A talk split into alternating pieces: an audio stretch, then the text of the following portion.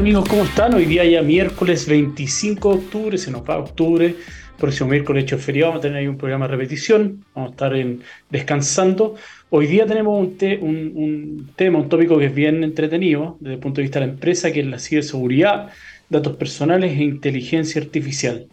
Eh, la semana pasada hablamos respecto a la inteligencia artificial y de cómo este se había desarrollado desde el punto de vista normativo, el estado en que estaba Latinoamérica frente a la inteligencia artificial y la idea hoy día un poco es hablar desde el punto de vista de la empresa y cómo se va, comillas, complejizando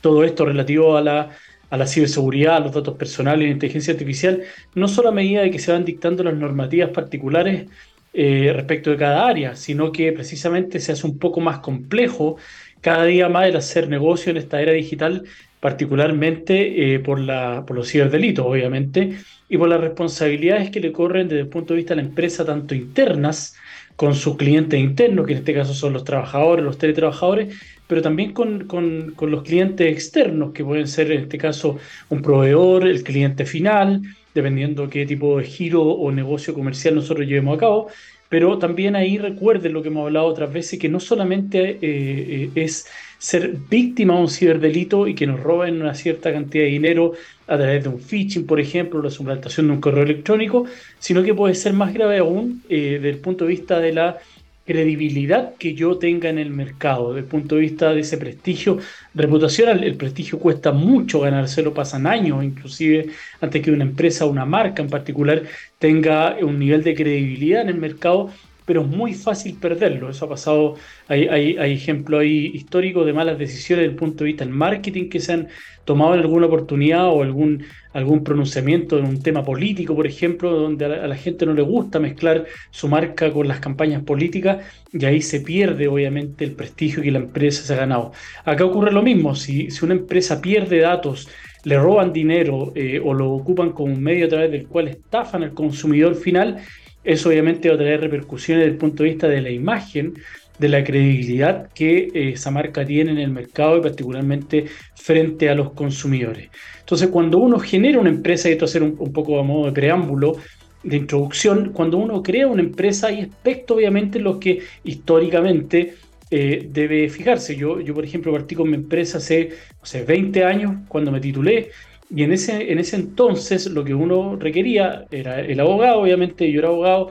la constitución de la sociedad, el activar el giro ante el servicio impuesto interno y después venía ya la contabilidad, hacer las declaraciones de renta mensual, si tenía o no tenía movimiento, cómo emitíamos la factura. En esa época Ah, estoy un poco viejito ya. las boletas y las facturas eran físicas, había que ir a timbrar. Los talones de factura hoy día no es todo electrónico, pero en esa época el contador era muy necesario en ese aspecto porque si uno tenía algún problema con eh, el servicio puesto interno frente a las declaraciones de renta, simplemente no le timbraban el, el talonario de boleta y ahí uno quedaba imposibilidad, imposibilidad de emitir. Los clientes obviamente piden la boleta o la factura para poder hacer los giros de, los honorarios y ahí uno queda atado a mano. Y obviamente hoy día, en la era digital 4.0, eh, necesitamos además de, estos temas que son como el DESDE, el, el abogado, el contador, necesitamos tener asesoría en materia de ciberseguridad si bien no todas las empresas son del mismo tamaño, la misma entidad y el mismo giro, obviamente hay empresas que son pequeñas, pero que sí, por ejemplo, comercializan todo en la red. Ni siquiera tienen eh, un, lugar físico, un, emprendedor, una emprendedora que compra y vende, ni siquiera tiene bodegas a veces de su departamento, o incluso a través de estas oficinas virtuales o un, café, se sienta en la mañana a trabajar ahí, realiza toda su prestación de servicio o la venta de algún producto, obviamente requiere un nivel mínimo de protección, por ejemplo, para el tema de los pagos. Cómo se efectúan los pagos, cómo se efectúan las transferencias, los datos que esa, emprendedora resguarda desde el punto de vista de su negocio en particular. Eh, tiene un modelo de negocios que puede ser exitoso y alguien querría eh, robarle ese, modelo de negocio, ese plan, para poder eh, copiar el negocio y desarrollarlo. ah, una especie de espionaje industrial ahí y desde el punto de vista de sus clientes, el consumidor final también tiene datos que le pertenecen, que son, por ejemplo, el domicilio donde despacha la mercadería, el root de la persona, el nombre, el, domicilio eh, y, un sinnúmero de datos antecedentes que este emprendedor está resguardando ahí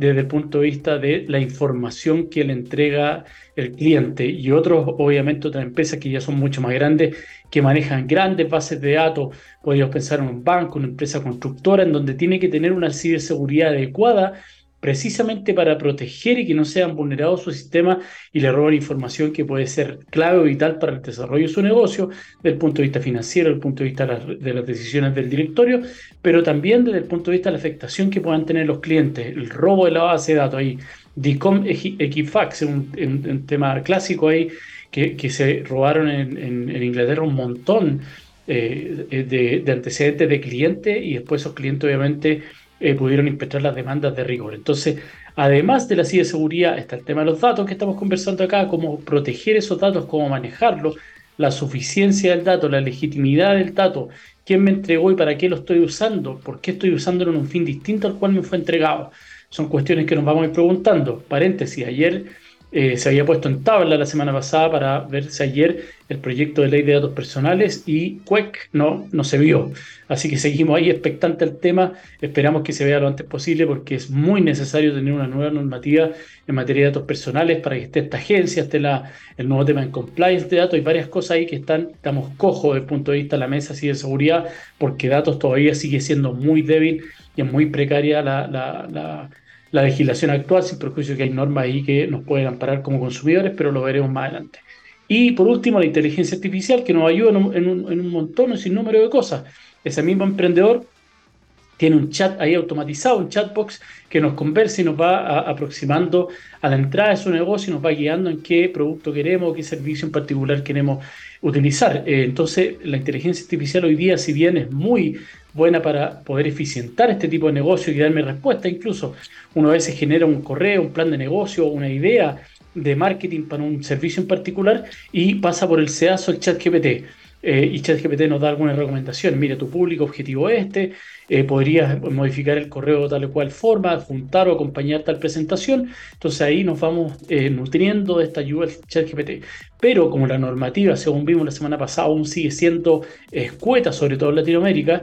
eh, es probable que tengamos algún problema precisamente respecto al uso de los datos o que la información que nos entregue ChatGPT puede ser errada o incompleta o derechamente falsa, como ha pasado en alguna oportunidad, y nos veamos enfrentados a algún problema con un cliente o con una contraparte si estamos en una relación de negociación desde el punto de vista contractual. Así que eso, a modo de preámbulo, para que usted entienda, hoy día la empresa 4.0 en esta era digital tiene que estar al tanto no solamente del aspecto legal y contable, sino que la ciberseguridad nos acompaña hoy día en todo momento. Estamos ahí, todos estamos hiperconectados, correo electrónico, página web, métodos y modos de pago, recopilación de información, marketing, todo se hace a través de las redes sociales, por lo tanto estamos hiperconectados no solo como ciudadanos, sino desde el punto de vista de la empresa. La empresa que no está hoy día en redes sociales, no hace campañas de marketing a través de los canales de rigor, incluso a través de influencers, muchas veces se contratan, prácticamente no existe o pierde por lo menos una gran cantidad del público objetivo de ella. Y los datos, obviamente, la era de los datos, la era del petróleo de los datos, está 4.0 y la inteligencia artificial que ha sido disruptiva sobre todo en los últimos seis meses. Así que vamos a tratar esos temas a la vuelta de la siguiente canción. Nos vamos con la primera canción de El Corte, que es Get Lucky de Daft Punk. Nos vemos a la vuelta. Amigos, estamos de vuelta para este nuevo programa Ciber Legal, miércoles 25 de octubre a las 14 horas, como siempre a través de la pantalla de txsplus.com. Eh, recuerden que después el programa queda en el podcast de TXS y también lo subimos a nuestro canal de YouTube en Ciberlegal y además en el podcast de Spotify de Ciberlegal.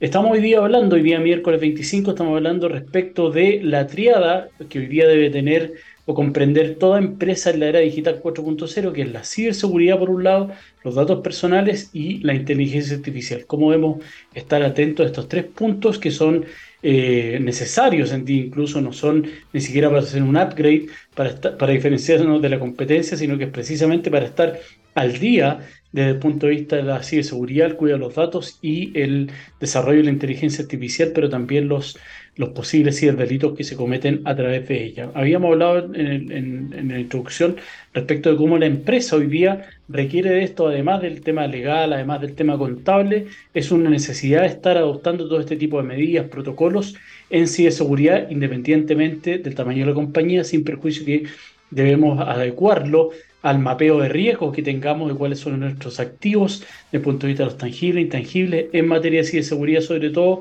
de datos personales, hacer ese levantamiento para ver qué es lo que tenemos que cuidar. Ah, hay muchas empresas que a veces compran eh, ciberseguridad desde el punto de vista como eh, técnica, eh, eh, pero objetivamente, sin analizar cuáles son los activos que ellos deben proteger, y, es decir, la inversión ahí puede estar mal realizada o falta o muchas veces sobra, que eso también me ha tocado ver, lo que tienen una sobreinversión y está mal enfocada desde el punto de vista de los riesgos internos que tiene la empresa. Por eso es importante tener claro cuáles son mis activos y dónde están ahí los riesgos asociados a ellos.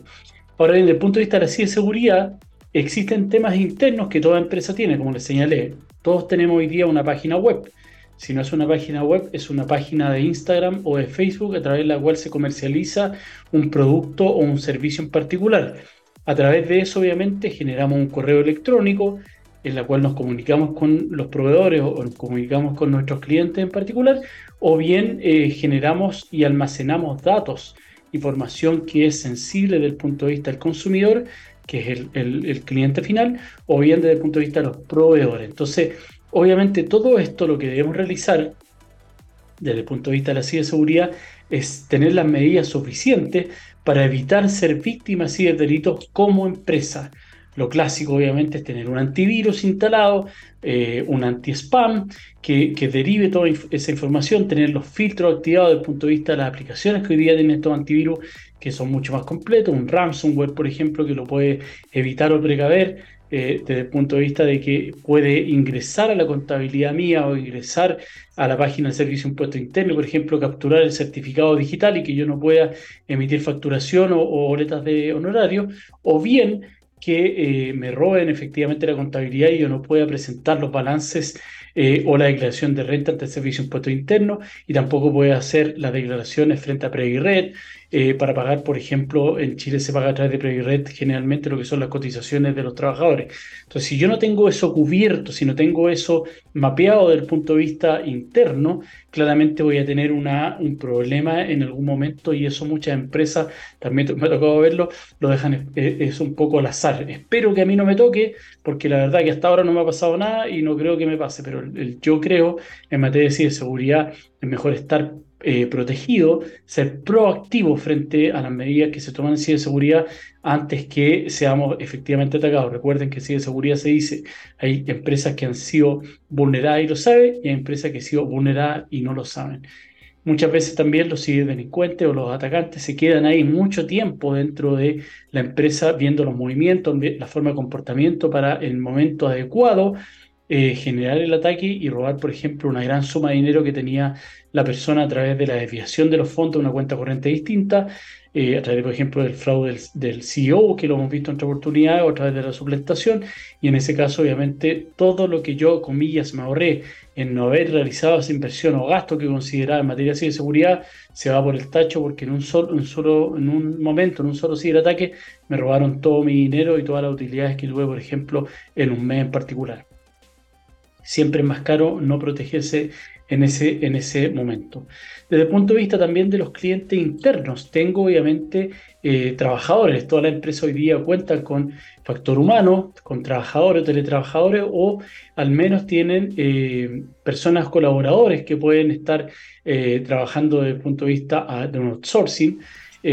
solamente por proyectos, por ejemplo, pero todas estas personas asociadas a mi negocio tienen eh, correo electrónico y sobre todo cobra relevancia e importancia cuando hablo del trabajador, del teletrabajador también. Recuerden, y eso lo, hablamos un momento cuando discutimos el tema eh, laboral, eh, desde el ámbito de las directrices, dictámenes y ordinarios que emite la Dirección del Trabajo en Chile, que es el órgano administrativo encargado de la fiscalización de la normativa laboral.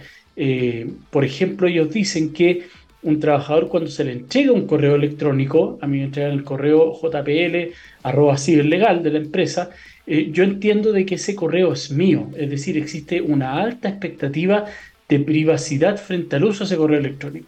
Y lo que ocurre muchas veces es que las herramientas tecnológicas eh, permiten monitorear toda la actividad que yo tenga. Puede ser una herramienta tecnológica, un software, pero hay, empresas que lo hacen de manera mucho más básica y, por ejemplo, el, gerente o el dueño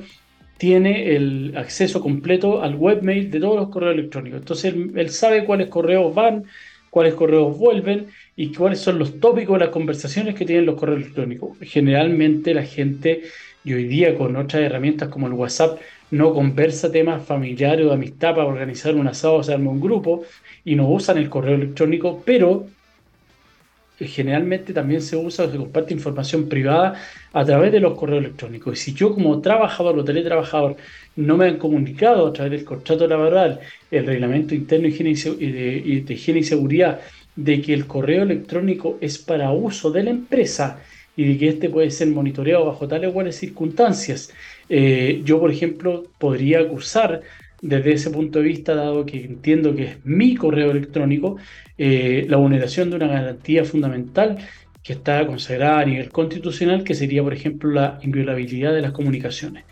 Y desde ese punto de vista, el trabajador podría recurrir ante la, ante la Dirección del Trabajo y posteriormente a un, juez del trabajo, interponiendo una tutela de garantías eh, acusando esta vulneración. Y ustedes entienden de que si un trabajador sufre esto,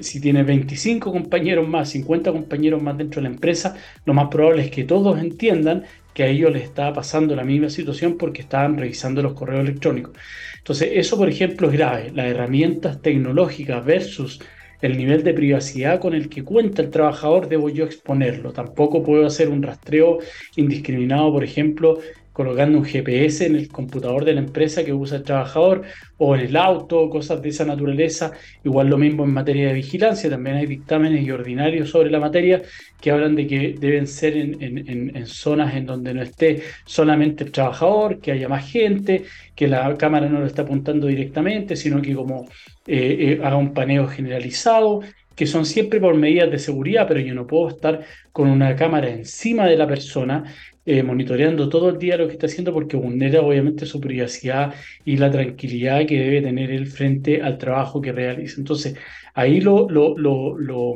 lo, clave es tener, como les digo, estandarizados desde el punto de vista de los recursos humanos, generalmente que es que en vez de esa área de los recursos humanos, cómo vamos a comunicarle a los trabajadores que están si no, si no lo tenemos como política y a los trabajadores que van ingresando, la forma en la cual ocuparán sus correos electrónicos, cuáles son las páginas web que pueden visitar y cuáles aquellas que están prohibidas y segmentadas dentro de la organización. ¿Qué pasa con el uso correcto de las claves electrónicas? De las claves de, por ejemplo, de, eh, del correo electrónico. Hay empresas que tienen un, alto nivel de seguridad eh, para el otorgamiento de correo electrónico y el uso de las claves y lo que hacen es que cuando llega una persona generan el correo electrónico jpl.cl y me entregan el computador con el correo electrónico ya instalado. Entonces yo puedo decir, oiga,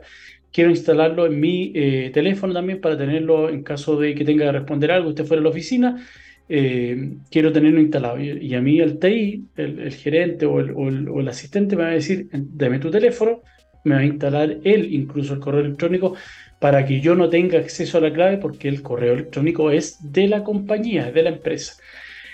Eh, algunos dicen que son medidas un poco exageradas, pero, pero en, esta era que estamos viviendo, en donde las claves a veces son almacenadas o incluso nos dan en, la, en la pantalla del computador, es mucho mejor ser tener un alto estándar de ciberseguridad en cuanto a este tipo de uso de correo electrónico, de claves, de páginas web que después lamentar. Lo mismo con el tema del Wi-Fi. El Wi-Fi, por ejemplo, dentro de la empresa y sobre todo cuando hablamos de teletrabajadores que están trabajando a través del Wi-Fi que eh, les, provee o le entrega el operador a nivel eh, de casa, a nivel de hogar, no a nivel de empresa con la ciberseguridad que puede tener una VPN dinámica o la o la seguridad perimetral que tenga la empresa, sino en mi casa es distinta, los Wi-Fi también pueden estar protegidos y segmentados. Muchas veces ingresa precisamente a través del Wi-Fi, ingresan estos ciberdelincuentes a, a, distintas áreas de la compañía, a través de una impresora, a través de un puerto en particular que esté conectado, pueden ingresar y obtener información valiosa dentro de los servidores de la empresa. Entonces, toda esta información de cómo yo comparto las claves. Alguna vez escuché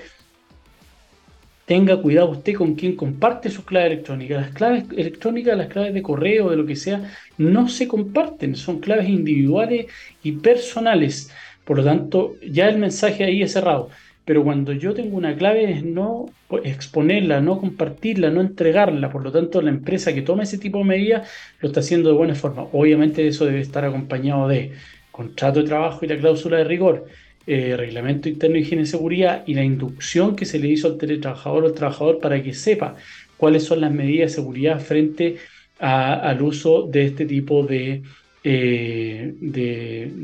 medidas, en definitiva, de seguridad. Porque como les digo, siempre el trabajador, el teletrabajador va a entender, dado que tiene una alta expectativa de privacidad, yo debo bajarle esa expectativa y decir, no, no es su correo electrónico, no es su Gmail, en este caso es un correo de la empresa y el uso debe ser de acuerdo a la empresa. Distinto es cuando hablamos de, documentación laboral electrónica, en donde lo que estamos haciendo ahí es, por ejemplo, eh, enviar a través de un depositorio que tenga la empresa toda la información en formato electrónico que suscriba este trabajador. Por ejemplo, contratos laborales, finiquitos, liquidaciones de sueldo, eh, permisos de vacaciones, eh, anexos de contrato, todo va a un, depositorio. Y en ese caso lo que tiene que hacer el trabajador o teletrabajador es proveer dentro del contrato de laboral o bien en un anexo de este un correo electrónico que sea personal de él para efectos de recibir con copia su casilla de la empresa este tipo de información. ¿Por qué? Porque lo que ocurre siempre es cuando una persona es desvinculada de una empresa, ¿qué es lo que primero que hace? Se le finiquita y acto seguido se se, recupera el correo electrónico, se bloquea o se redirecciona cambiando las claves y por un determinado tiempo, porque pueden haber comunicaciones que son importantes para la empresa y para poder coordinar y por lo menos informar de que esta persona fue desvinculada, eh, se, tiene, se recupera el computador, el teléfono celular, entonces es la persona quedaría sin acceso a esta información que es vital para ella, sobre todo, por ejemplo, el finiquito. O si la persona tiene que quiere postular, por ejemplo, un crédito hipotecario, un crédito eh, de consumo o en una casa comercial en donde le pidan cierta información como las liquidaciones de sueldo, no tiene que estar cada vez solicitándolas, sino que las va a tener almacenadas en su correo electrónico personal. Pero eso también, vuelvo a insistir, debemos comunicarlo al trabajador para que él sepa cómo está actuando. Entonces, ya vemos que desde el punto de vista de la ciberseguridad hay que tomar medidas como empresa, desde el punto de vista interno de los datos y el manejo que tengo tanto de la, de la, de la, del trabajador, del trabajador, pero vamos a conversar de eso también respecto del cliente externo. Por lo tanto, se van incrementando un poco las medidas o los, las eh, tareas que yo tengo como emprendedor o como dueño de una empresa frente a lo que hoy día existe como ciberseguridad. El otro día tuve una charla que fue muy entretenida que era con alta gerencia, en donde estaban muy enterados y muy al tanto de muchas medidas de seguridad, pero cuando uno ya entra un poquitito al terreno más fino, eh, se asustan porque también dicen, esta cuestión es como una bola de nieve. Cada día me imponen más obligaciones, tengo que tener más cuidado, claro, porque estamos pasando de un momento, por lo menos en Chile, y entiendo que también ocurre en Latinoamérica, he conversado con algunos colegas eh, especialistas en el tema, también me ha tocado leer algunos artículos referentes a Latinoamérica, en donde el Estado es más o menos el mismo, hay mucha eh, desregulación. Libre mercado eh, es igual a desregulación. Hoy día estamos entrando a regular mucho más, por lo tanto estamos, el péndulo está yendo hacia el otro costado. Y eso implica que las empresas tienen que obviamente adecuarse. Toda esta información nueva, todas estas legislaciones nuevas, como la ley de datos, tiene un periodo de adecuación, un periodo de implementación, que en el caso de la ley de datos van a ser dos años en que empiece, empiece a, a funcionar la agencia, por ejemplo, de datos en que empiece a funcionar la fiscalización referente al uso correcto de los datos y los compliance que se van a tener que instalar. Y lo mismo hablamos de la ley de delito económico. Ahí se editó esa en agosto de este año, 2023, y recién va a empezar a, a, regir, perdón, el año 2024. Tiene lo que se denomina, en agosto de 2024, tiene lo que se denomina desde el punto de vista eh, legal, doctrinario, un periodo de vacancia legal. Se publicó, pero su entrada en vigencia va a ser un año con posterioridad a la, publicación. Entonces ahí vamos a tener un tiempo como empresas, como sociedad, como ciudadanía, para poder adecuarnos a estos cambios que vienen. Los ciudadanos también van a estar mucho más empoderados desde el punto de vista, sobre todo del dato, y van a poder recabar y, pedir información respecto de aquellos datos que tienen las empresas y por qué los tienen, cuál es la finalidad del dato en particular, si yo entregué mi consentimiento para la encuesta que usted me hizo, para comprar el departamento. Pero hoy día me están llegando eh, promociones del banco, eh, de, un auto en particular, de vacaciones en la playa. Yo no entregué mis datos para eso, yo no entregué porque usted me hizo participar en un concurso en donde podía obtener la rebaja del 10% del pago del pie si participaba entregando mis datos y para eso yo los entregué. Entonces ahí hay que tener también cuidado con lo mismo. Lo mismo desde el punto de vista de los datos, eh, perdón, de la ciberseguridad, desde el punto de vista de los proveedores externos. Sabemos que muchos ataques, eh, de hecho el de Chile Compra, que un organismo desde el punto de vista, o, afectó en realidad la página del Estado, eso se, provocó y se produjo precisamente a través de un proveedor en Colombia, eh, donde existía una página parecida y ese proveedor en particular fue hackeado, ingresaron por ahí y Mercado Libre estuvo un buen tiempo ahí paralizado, hoy día está con el sitio eh, también monitoreado, pero todavía no está restablecido en un 100%. Por lo tanto, los proveedores externos son clave. Hay, grandes empresas, no voy a dar nombre, pero en el mercado se sabe que precisamente ha sido hackeada a través de un proveedor. Entonces uno dice, bueno, pero ¿cómo? Si la empresa tenía su nivel de ciberseguridad, ¿cómo a través de un proveedor puede ser hackeada? Ocurre muchas veces de que las empresas, que son sobre todo las empresas grandes, tienen diversos proveedores, no solamente uno. Pueden tener 20, 30 proveedores, desde que el que va a dejar la comida para el casino a los trabajadores hasta que le entregan los materiales para la construcción. Entonces puede que ser que ellos no tengan protocolo interno para exigirle a sus proveedores que tengan un nivel de seguridad idéntico o al menos suficiente para poder salvaguardar al cliente final, que en este caso es la gran empresa. Entonces, puede ser que yo recurrentemente, si tengo una empresa de 5.000 trabajadores y todos los días van a dejar, por ejemplo, desayuno, almuerzo eh, o, incluso eh, artículos de escritorio y estoy pagando mensualmente una factura de 40, 50 millones de pesos como empresa a estos proveedores en particular,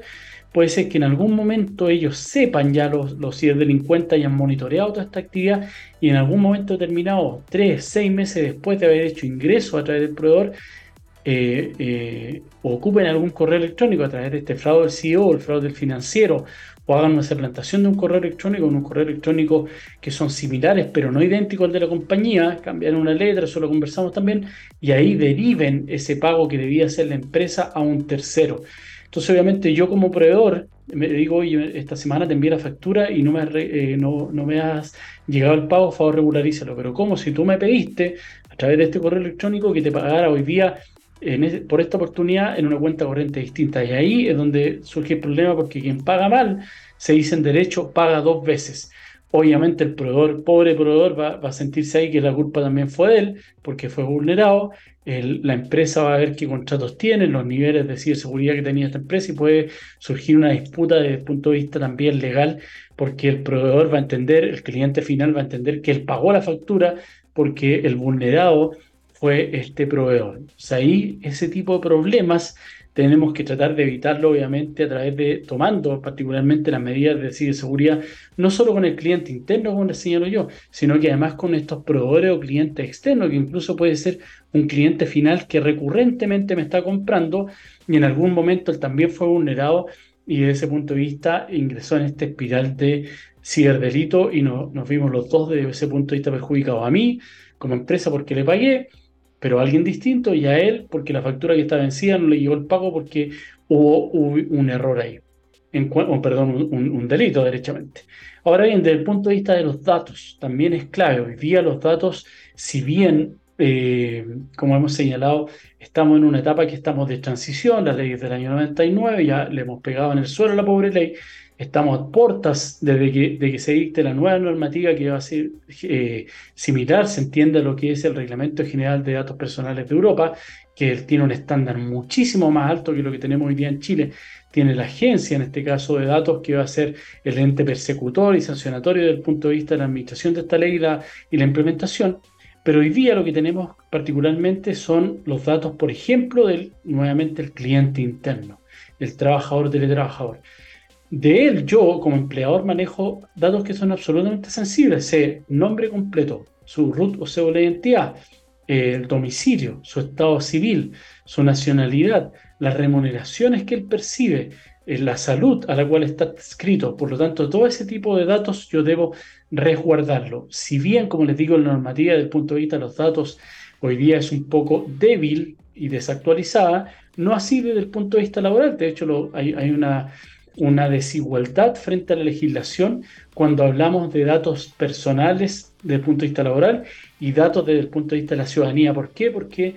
los datos desde el punto de vista eh, laboral están, eh, un, trabajador que es vulnerado, como les digo, frente, por ejemplo, los datos personales de él, que fueron mal utilizados por parte de su empleador o fueron vulnerados, él podría recurrir de protección, pero también podría recurrir a través de lo que es la tutela laboral, que precisamente es por vulneración de eh, derechos fundamentales, que son aquellos consagrados en el caso nuestro de Chile, en la Constitución Política de la República, artículo 19, número 4. Entonces ahí la tutela lo que hace es que va a imponer una multa que puede ir de una o 12 remuneraciones que percibe el trabajador, pero el trabajador además sigue trabajando, no es una especie de despido, autodespido o una,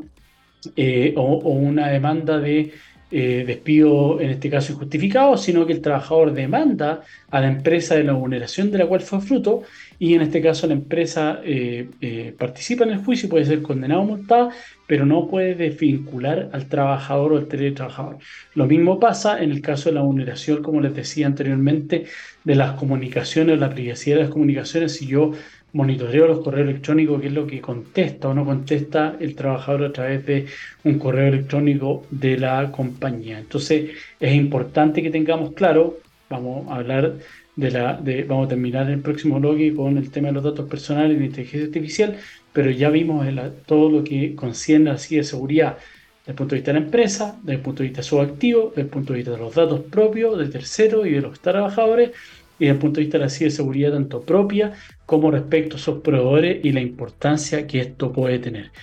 Como les comentaba, estos días hice una charla, particularmente través de Legal, que es la empresa que se dedica al factor humano de la empresa desde el punto de vista de gerencia, desde el punto de vista de los directorios, desde el punto de vista del factor humano como eslabón más importante de esta cadena de ciberseguridad. Y precisamente las charlas son de concientización y culturización en cuanto al correcto uso de las herramientas digitales de la compañía y las propias con el objeto de evadir y estar, evadir, perdón, y estar preparado cuando nos vemos enfrentados a un ciberataque. Así que Ciberlegal, ahí lo saben ya, eh, cuentan con nosotros para poder capacitar y culturizar al factor humano de la empresa. Nos vamos a ir con la segunda canción, que es un clásico de Sweetest Taboo de Sabe. Nos vemos la vuelta, querido mío. Bueno, estamos de vuelta para el tercer bloque y final de Ciberlegal, hoy día miércoles 25 de octubre. Recuerden, txsplus.com, después queda el programa alojado en el podcast de la página, en el podcast de Spotify de eh, Juan Pablo López y en el canal de YouTube de Ciberlegal. Ahí están todos los programas desde marzo en adelante. Eh, estábamos hablando obviamente de eh, tema de la empresa en la era digital 4.0, esta triada que le llamamos ahí en el título que es ciberseguridad, datos y, e inteligencia artificial. Para terminar este punto de vista eh, que estábamos analizando ahora desde de los datos, veíamos el cliente interno, que pasa con el trabajador, el teletrabajador, con las vulneraciones que puede tener frente a su empleador. Pero también está el cliente externo, que es el cliente final. Si bien una regulación, como, como hablábamos, que es bastante precaria desde el punto de vista de la de los datos en general frente a la ciudadanía, han habido modificaciones, un sinnúmero de modificaciones, que es por eso que es necesario un nuevo texto que se esté refundido, pero además esté a la altura de esta era digital, como lo sería la ley similar al GRDP. Eh, hoy día lo que existe es, por ejemplo, en materia de consumo, se hizo una modificación desde el punto de vista del CERNAC frente a los problemas que tengan los consumidores y en el uso de sus datos frente particularmente el retail. Y aquí es en cuanto a la legitimidad que tendría el dato, podría el CERNAC eh, recurrir frente a la empresa oficiándola para que exhiba las autorizaciones y qué tipo de datos maneja respecto a una persona en particular. Y ahí lo que puede originarse posteriormente es un juicio derivado de la calidad de consumidor que tenga esta persona basado en la ley de protección del consumidor en donde está esta normativa referente a los datos eh, personales de estos consumidores. Lo que ocurre aquí es un fenómeno que se denomina, eh, desde el punto de vista doctrinario, como la fragmentación de la legislación de datos. Está la ley actual, 19.027 del año 99, está la legislación del CERNAC, hay legislación desde el punto de vista de los prestadores de servicios frente al Estado, el Estado mismo, hay diferentes órganos controladores de control, el Tribunal de, la Transparencia, está eh, la Contraloría General de la República frente a los actos de la Administración, está el CERNAC, están los tribunales de justicia frente a, por ejemplo, la interposición de una vez data, que es muy escaso porque es muy engorroso llevarlo adelante, y está también la Corte de Apelaciones como garante de la eh, protección o la garantía constitucional consagrada en el artículo 19, número 4, referente a la privacidad y los datos personales, que es mucho más expedita, mucho más rápida, por lo tanto podría ser también un órgano, comillas, fiscalizado. Necesitamos esta agencia, esta ley que eh, un poco vaya... Eh, salga esta fragmentación y exista una unidad y claridad frente a la legislación y sobre todo la protección que tienen los particulares frente a la misma. Todos nos hemos sentido vulnerados alguna vez cuando llegamos incluso a un edificio hoy día y nos pide la cédula de identidad, si no, no entra derechamente, eh, o cuando queremos acceder a algún tipo de información que es gratis en la web, nos piden el root, el correo electrónico, la dirección, si queremos suscribirnos al newsletter, cuando la información podría estar más anonimizada. Eh, el correo electrónico sería, por ejemplo, si efectivamente esa empresa quiere algo a cambio. Recuerden que cuando el producto eh, es gratis, el servicio, cuando el servicio, el producto es gratis, en definitiva, los datos, tú estás pagando con tu data interna, no es gratis en definitiva. Entonces, ahí, eh, ¿por qué pedir el root? el teléfono, porque después hacen marketing más dirigido, pero, pero eso es lo que necesitamos precisamente que esté protegido. Incluso eh, cierta información, como sería, por ejemplo, la, la, de mi cédula de identidad o la de mi licencia de conducir. Si, si a mí me fiscaliza Carabinero, él no tendría por qué tener acceso a mi root, a mi cédula de identidad, perdón, a, mi nombre completo, a mi domicilio. Le bastaría si estar fiscalizando tránsito. Eh, saber que yo estoy habilitado para manejar en clase B o C, auto o moto, dependiendo de lo que me fiscalicen, pero no toda la información. Ahora bien, si hay detrás de eso una actitud sospechosa y que podría estar cometiendo una especie de delito, bueno, podría hacerme un control de detención que es distinto, pero, pero, pero de buena primera, el exceso de información que siempre se nos entrega. Nosotros compramos hoy día algo a través de, de, las redes sociales o, o, fuera y nos llega a la caja y en la caja viene una lámina con toda nuestra información, nombre, root,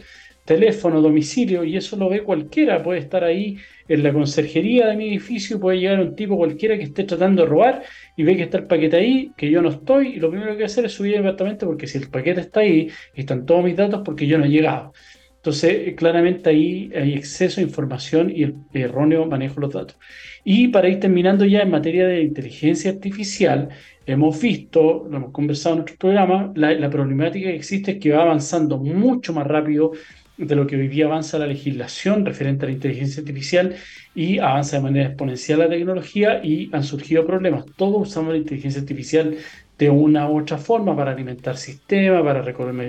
para recolectar datos, machine learning, eh, bases de datos. Eso obviamente eh, ayuda al negocio en particular, ayuda al Estado, ayuda incluso al estudio de casos eh, en materia de, legal, por ejemplo, pero también trae aparejado un montón de problemas. ¿Por qué? Porque muchas veces la inteligencia artificial, que lo hemos conversado, entrega información que es falsa, es errónea, e inventa un relato que yo podría usar en algún momento que no tiene ninguna base eh, eh, fáctica de, de, respaldo frente a la información que me está entregando, más allá de haberlo recogido de distintos temas o de distintas fuentes en particular. Por lo tanto,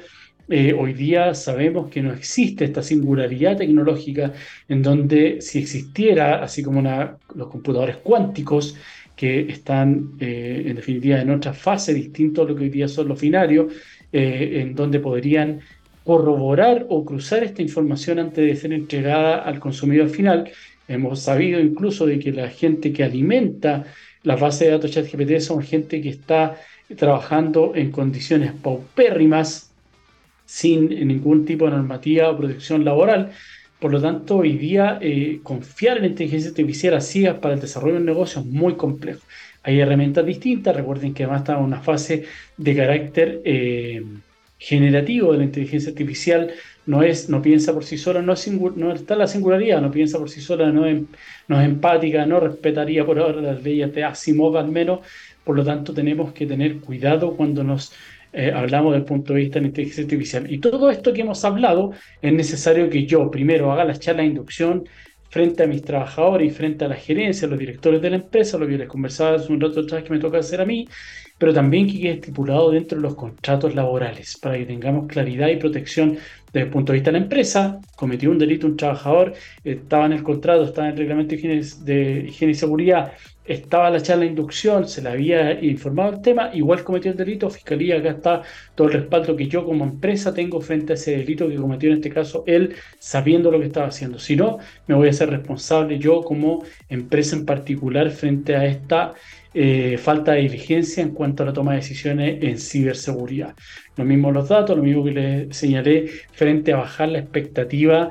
de ciberseguridad. Todo esto va a ir unido después a un compliance que ya existe en la 20.393 respecto en Chile de los delitos de las personas jurídicas, la responsabilidad penal que tienen ellas, compliance de datos, compliance de ciberseguridad y el tema de la inteligencia artificial. Así que el estándar va a ser mucho más alto. Espero haber sido claro, espero haber podido dejarles algo para poder reflexionar y estudiar o, o eh, estar más inmerso en estos temas desde el punto de vista de la ciberseguridad. Yo sé que el público nuestro no es 100% legal, sino que son muchos ingenieros y también gente que son gerentes de empresa o eh, administran personal dentro de la compañía, así que esto puede ser de gran ayuda. Recuerden, el próximo miércoles no tenemos programa, vamos a ver un, cuál repetimos esta oportunidad. Eh, y les dejo eso como misión, estar ahí inmerso en los programas, nos pueden seguir en Ciber Legal para poder estar al día respecto a las cosas que estamos hablando, nos pueden enviar sugerencias también y también nos encuentran en LinkedIn como Juan Pablo López, en Instagram como Juan Pablo López Abogado.